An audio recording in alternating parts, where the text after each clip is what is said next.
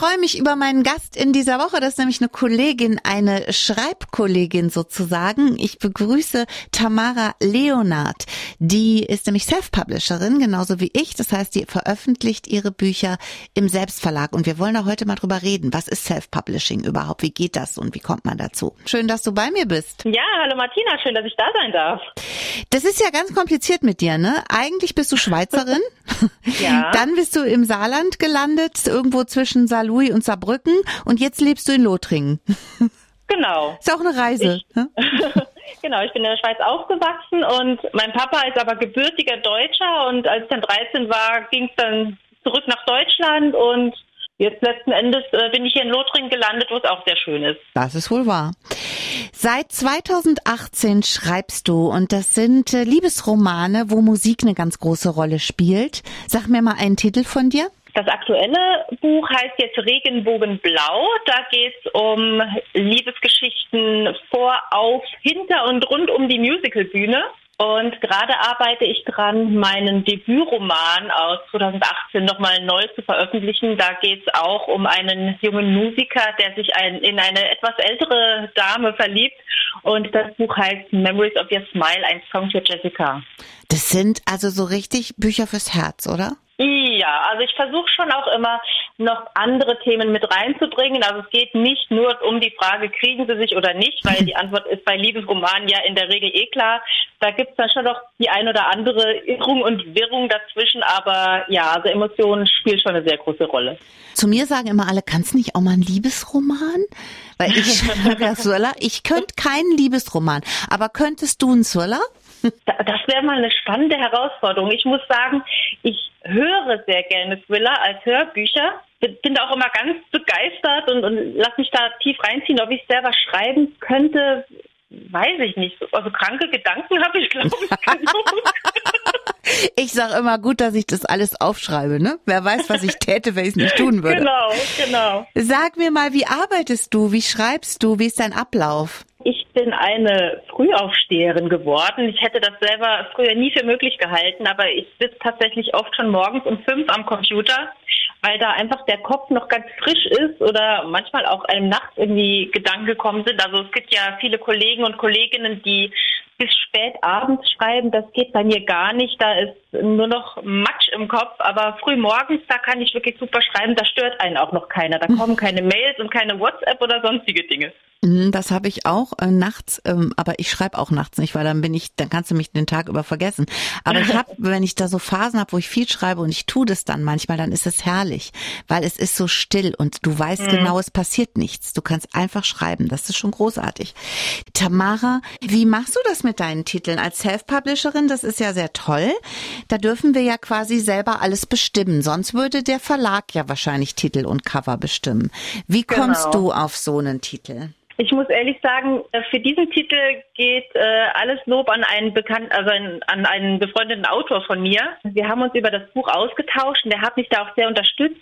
Insofern, als dass dieses Buch tatsächlich zwei Geschichten erzählt. Eine Haupthandlung äh, zwischen einem jungen Musical-Darsteller und seiner Kollegin und aber noch eine Nebenhandlung und das ist eine queere Geschichte. Das heißt, ähm, da geht es um zwei junge Männer, die sich verlieben und weil ich da keinen Blödsinn schreiben wollte, habe ich mich an einen Freund gewandt, der das einfach gegengelesen hat.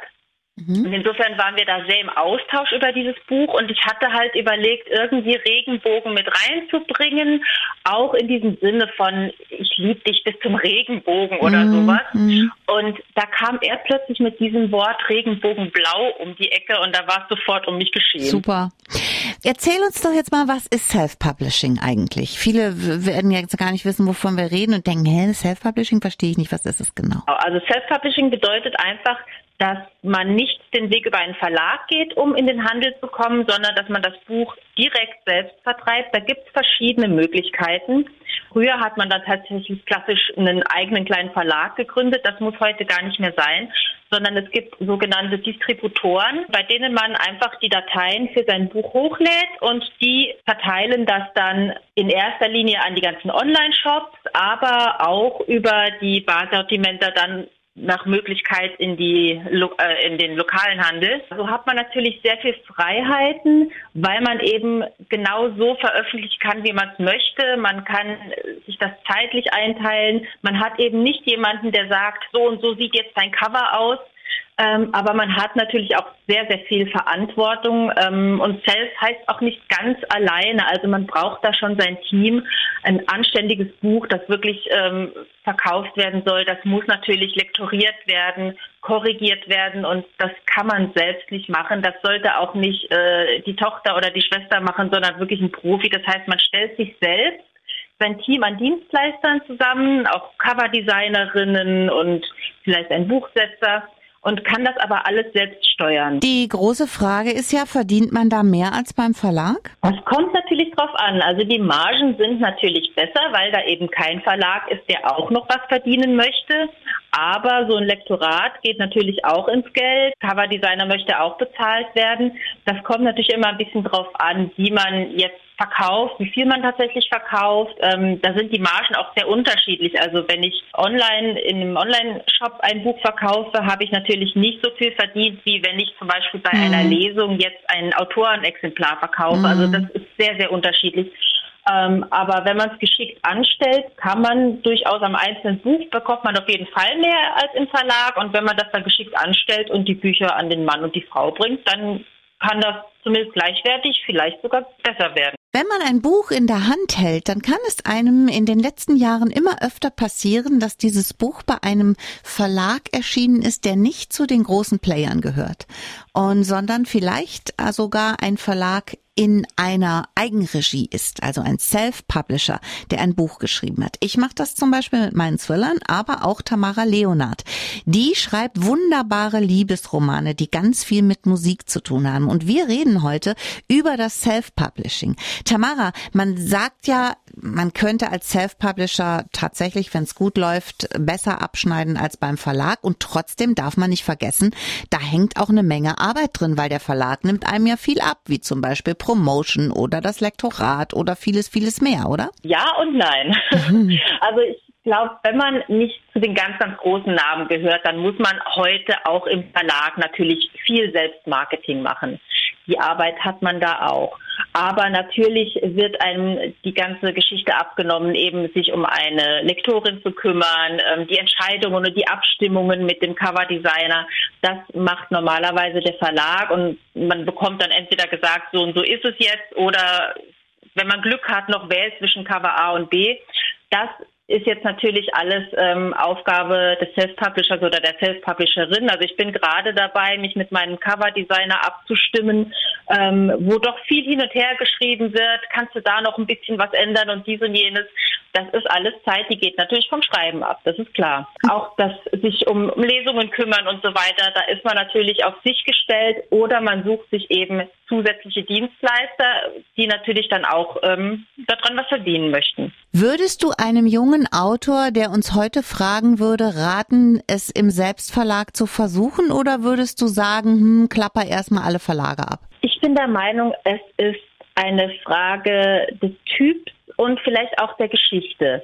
Also es gibt Schreibende, die sagen, ich will wirklich nur schreiben, ich will mit dem ganzen Drumherum, wie ich das in den Handel bekomme, nichts zu tun haben. Für die ist es wunderbar, wenn die sich beim Verlag bewerben. Es gibt aber auch so Leute wie mich, die werden verrückt, wenn andere Menschen bestimmen, wie das Cover ihrer Geschichte aussieht. Die wollen selbst den Titel haben, die wollen auch selbst sagen, wann kommt das raus. Also einfach die Zügel in der Hand behalten. Und für solche Menschen ist es eben ideal, wenn man sagt, ich mache Self-Publishing. Was nicht der Antrieb sein sollte, dass man sagt, es ist einfach, weil das ist es nicht. Nein. Es ist genauso viel Arbeit, genauso viel Aufwand. Man hat eine große Verantwortung und ist vielleicht auch ein bisschen eine Frage der Geschichte. Also inzwischen gibt es ja auch viele sogenannte Hybridautoren und Autorinnen. Das heißt, die veröffentlichen sowohl im Verlag als auch im Self-Publishing und entscheiden das dann immer sehr individuell nach der Geschichte. Passt die in irgendeinen großes äh, Mainstream-Programm oder ist das vielleicht was Nischiges oder was, was ganz, ganz Persönliches, was man wirklich genauso haben möchte, wie man sich das vorstellt?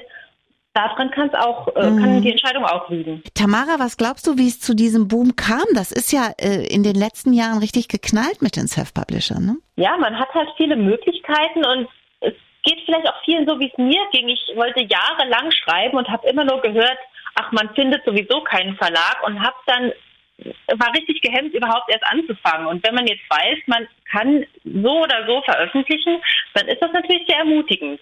Glaubst du, dass es Menschen gibt, die sagen, Self-Publisher, nee, das lese ich nicht. Ich lese nur die Sachen, die in großen Verlagen erscheinen. Naja, grundsätzlich äh, Menschen aller Art gibt's immer, aber ich habe schon festgestellt, dass bei den Lesenden dann nicht mehr viele Hemmschwellen sind. Also mhm. manche lesen sogar besonders gerne Self-Publisher. Schwierig wird's eher so bei Institutionen oder ja bei klassischen Buchhändlern, wo es teilweise noch ein bisschen Hemmschwellen gibt, aber die kriegen wir auch noch weg. Genau.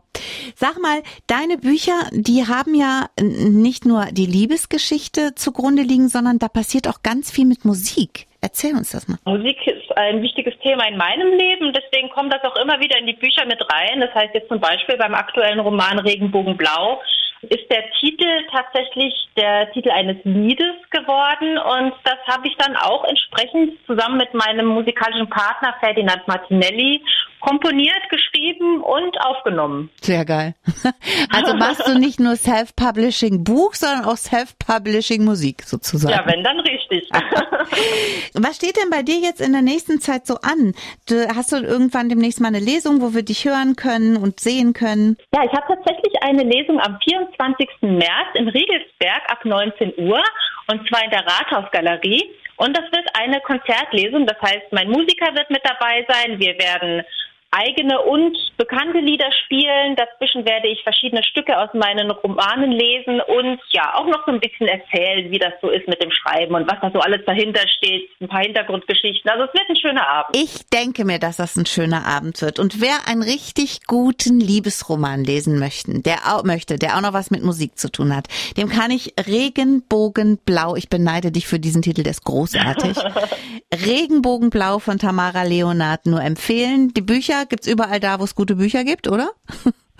Zurzeit gibt es Regenbogenblau noch exklusiv auf Amazon, aber das wird sich in den nächsten Wochen wohl auch noch ändern und dann kann man es auch in den Buchhandlungen bestellen und in anderen Online-Shops.